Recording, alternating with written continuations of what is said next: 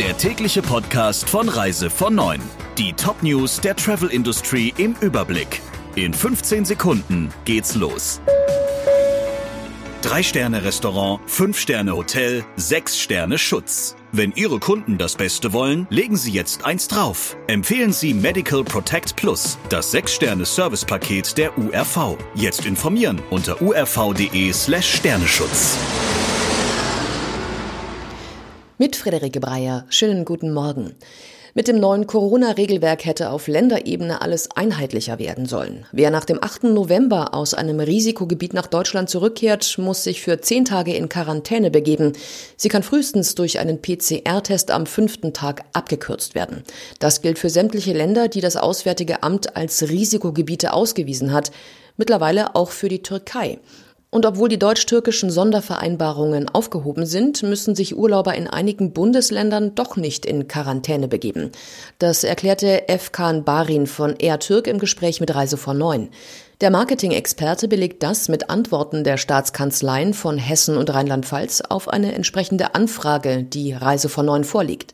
Darin heißt es, Reiserückkehrer aus Risikogebieten können mit einem negativen Test der Quarantäne entgehen, wenn dieser unmittelbar vor Antritt der Rückreise im Urlaubsland durchgeführt wurde. Problematisch bei den aktuellen Regelungen ist, dass Reisebüros und Veranstalter keine sichere Basis für Empfehlungen an die Kundschaft mehr haben. Mittlerweile schließt TUI eine Staatsbeteiligung nicht mehr aus. Wie CEO Houston dem Spiegel sagte, ist auch der Verkauf von Unternehmensanteilen weiter ein Thema. Wegen der teuren Kredite, die zurückgezahlt werden müssen, würden der Umbau der Firma beschleunigt, die Digitalisierung vorangetrieben und die Kosten gesenkt, so Houston weiter.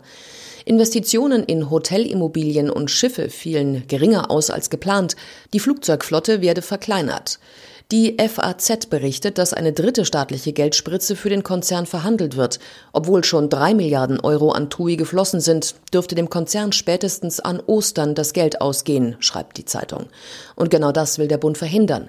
Denn dann wären auch Hotels, Fluggesellschaften und andere Gläubiger von der Pleite betroffen. An Bord des Luxusliners Sea Dream One hat es einen Corona-Ausbruch gegeben. Die erste Karibik-Kreuzfahrt der Saison dauerte nur vier Tage. Dann musste der Turn wegen des Corona-Falls abgebrochen werden. Mittlerweile sind acht Gäste und Mitarbeiter infiziert, wie das Kreuzfahrtportal Cruise Tricks berichtet. Das Schiff war eine Woche zuvor in Barbados ausgelaufen und ist nun nach Bridgetown zurückgekehrt.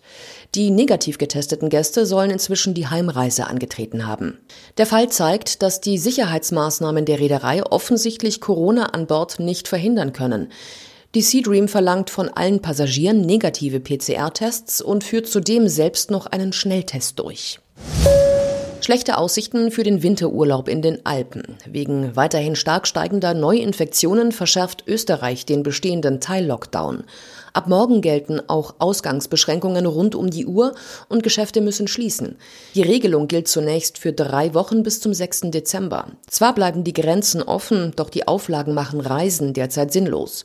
Die Hoffnung ist, dass bis Weihnachten die Infektionszahlen möglichst weit sinken. Ob das ausreicht, um den für Österreich wirtschaftlich wichtigen Wintertourismus neu zu starten, ist allerdings fraglich.